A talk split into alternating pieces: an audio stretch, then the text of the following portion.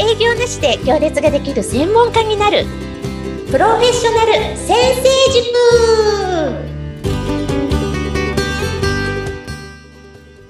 皆さんこんにちは。自走組織育成コンサルタント星澄です。アシスタントの加藤淳です。よろしくお願いします。よろしくお願いします。はい、えー、前回前々回と選ばれる理由の作り方についてお聞きしましたが、いや、あのーよくマーケティングセミナーとかで習うこととは、全然違う気がしました。おお、はい。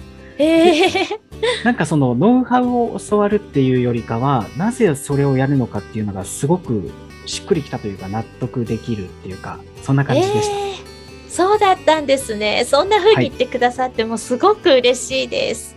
あの、ノウハウとか型ってもちろんすごく大事なものなんですけど、その型の意図が分かってないで、ただ真似してやっても成果って出づらいですよね。うん、ですね。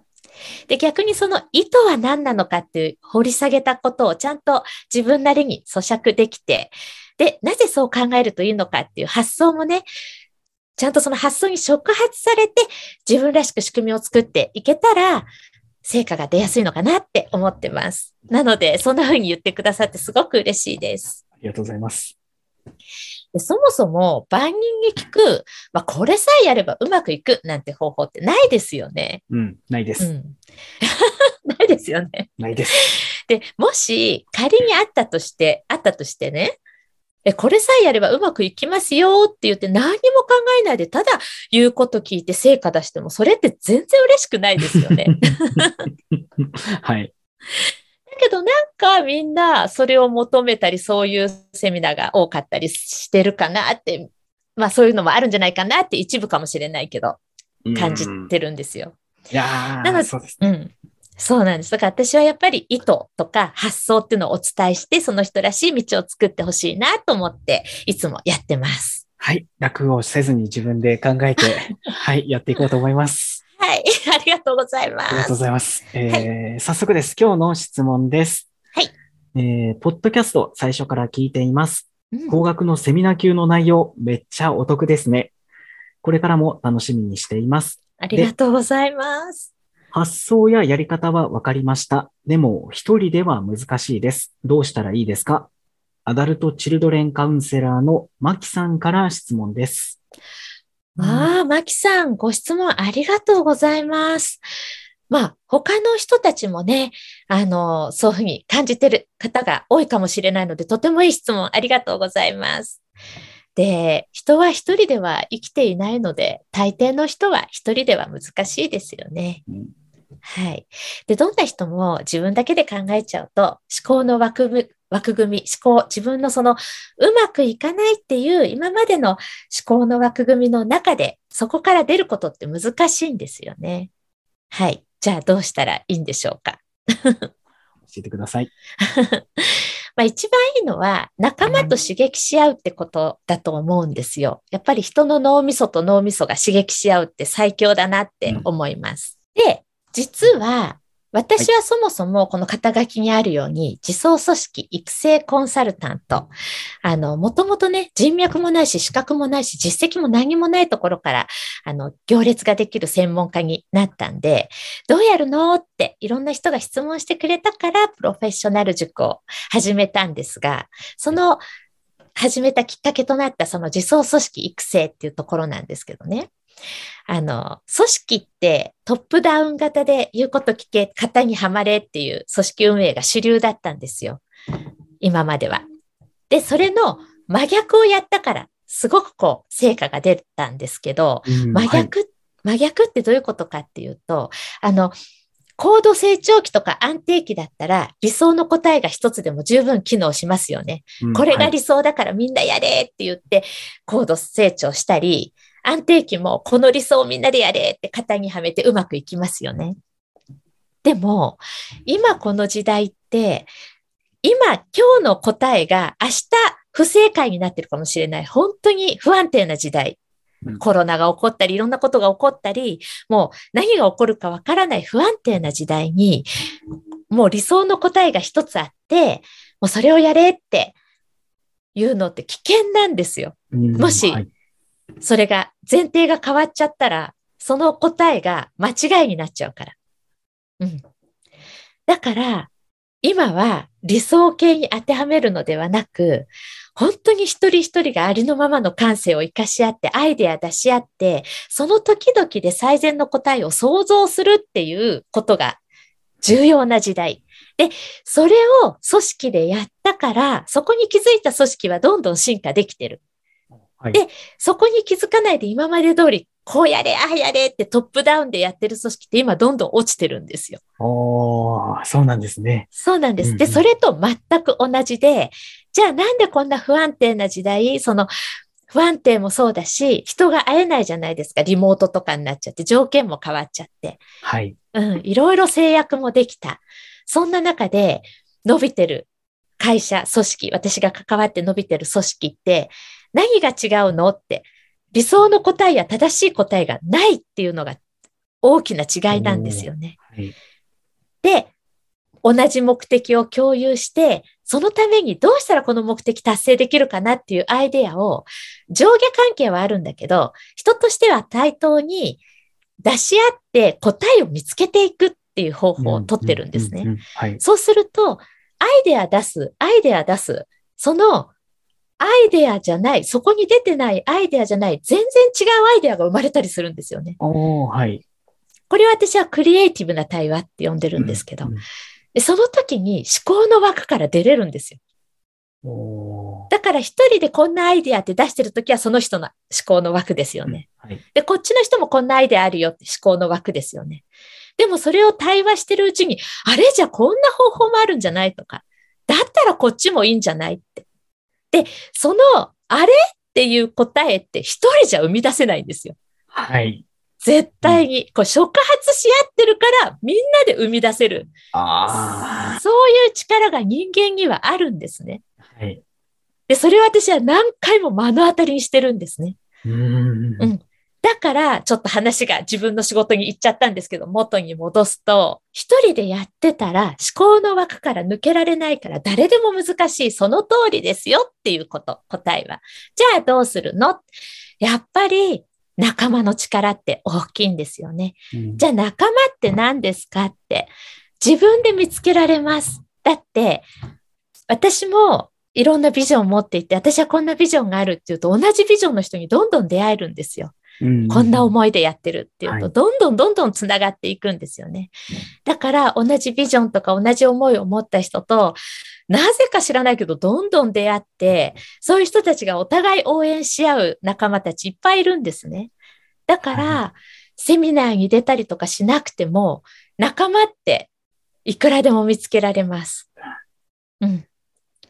はい。で、そういう仲間って最強なんですよね。だってセミナーでお金出して出会った仲間、あ、それもいいんですよ。もちろんそれ否定してないんですけど、はい。でもはい一番いいのは、思いでつながって応援し合ってるのって協力なんですよ。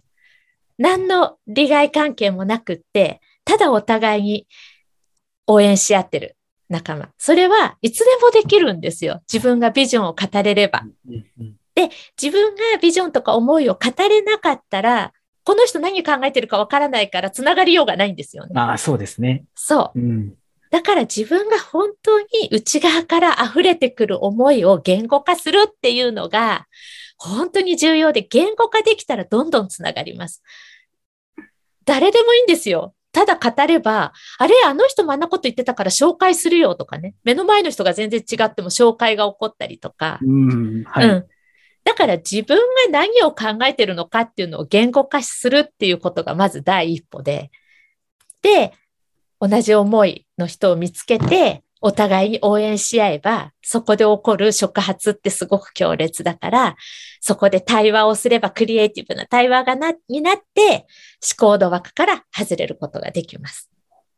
すごい理想の仲間を見つけるっていうことと、一人で考えずに人と対話して、そうです、そうです。対話ていくっていうことですね。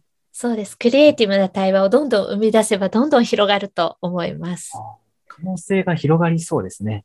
そうなんですよ。私本当によく思うんですけど、人って人でしか磨かれないんだなって思っていて、人はね人同士で磨き合ってるんだなってすごく実感してるんですよね。で、一人では生きられないし、うん。で、自分が、自分の思いが明確になればなるほど、あの、出会う人が変わっていくんですよね。自分の思いがぼやっとしてる時ってぼやっとした人とばっかり出会うんですよ。ああ。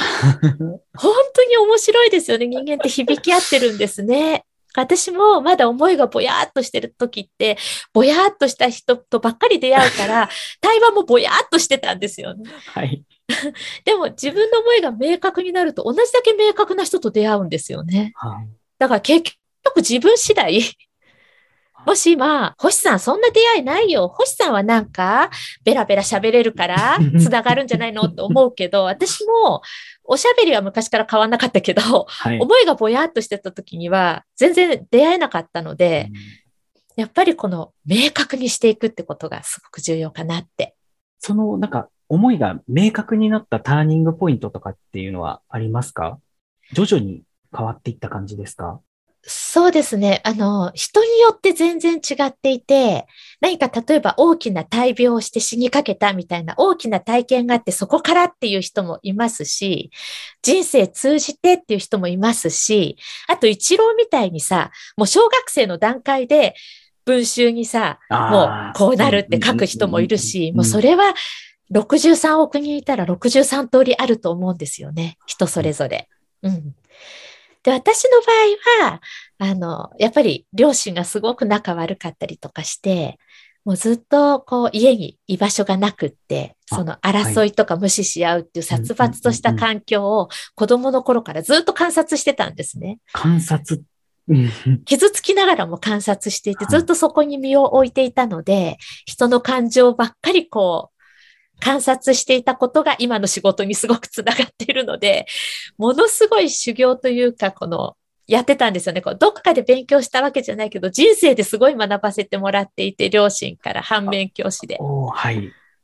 それがなんかこう、人が争うのは嫌だなとか、人がすれ違うのは悲しいなっていう強い思いになってて、で、社長と社員って見てる視点が違うから、そもそも同じ事例を、同じ同じ事実を話してるけど言ってることが平行線、うん、そこを言ってることが違うんだよっていうことに気づいてもらうところから会話に入って対話で同じ目的に向かわせる、こう向き合わせるんじゃなくて同じ目的に向かわせてアイデア出し合える関係に変えるっていうこの技術はどっかで学んできたわけじゃなく両親が仲悪かったから身についたんですよ。そうなんです。で、で、そうやってで、それ、もうこんな悲しいことはないって子供としては傷つくので、それをもうなくしたいっていうのが、だから幼少期からあって、大きなきっかけはないんだけども、積み重ね。